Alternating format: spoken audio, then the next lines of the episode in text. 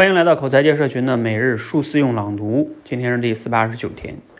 我们现在啊，社会上有很多的教练这个职业，有企业的什么高管教练，还有我们的一些体育类的各种各样的教练，这比较多。那像我们包括像这个演讲口才教练也是一种哈。那有没有想过哈，教练到底有哪些职责呢？他有哪些价值呢？啊，我最近看了一本书，里边就有这么一段哈，他介绍的挺全面的，而且简洁的。我给大家读一下，他说教练的职责有哪些呢？第一个是他提供课程，在课程中传递相关的知识和方法。第二，他提供训练环节，让学员通过反复的训练来巩固技能。第三，他纠正学习中的偏差，提供有价值的反馈。第四，他设定学习的梯度，当学员在一个梯度上学成之后，引导他进入到下一个梯度。一言以蔽之，教练的存在啊，使得你的学习是结构化的。而不是松散的、随意的、松松垮垮的。如果你只是随意的找一些书来看，或者只是跟风的报一些网上的课程，或者仅仅是跟踪关注一些网络推送的文章，就以为自己在学习了，其实啊，并没有多少效果。你没有结构化。读一本书或者听一门课，能起到的效果啊，往往只是入门，或者门还没有入，只是敲门。好，这段话呢，来自于《精进三》这本书哈。啊 我之所以很喜欢这段话，就是它真的很好的概括了我们过去这几年，我们这个训练营中，我们演讲口才教练哈，帮我们学员在做的四件事儿，就是他说这四件事儿哈。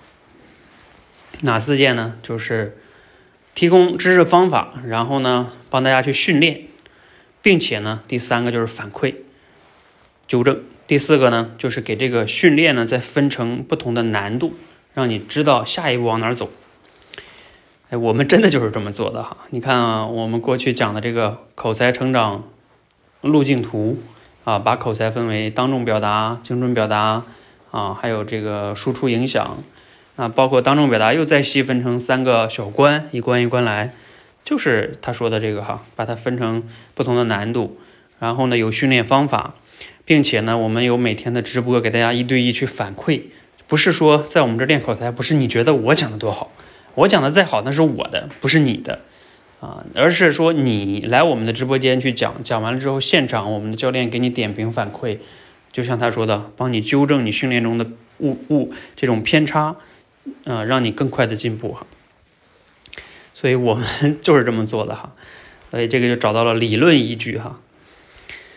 啊，那感想就是我们要继续坚持这种方式，因为这种方式呢，才是真正的提升一个技能必经之路啊。如果说你学知识还可以自己去学一学，但是学技能，那必须得去满足这四个维度，才会进步更快哈。否则自己在那儿，就像这本书中作者说的哈，啊，随便的乱学，哈哈，那那肯定效果不好哈。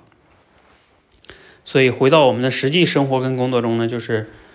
呃，如果说你想要练口才，那你欢迎来到我们这里哈，我们这这四方面都给你做到了啊。如果说你自己想学别的技能，那你也可以去找一些相关的机构，找一些啊好的有这样的训练教练的反馈的。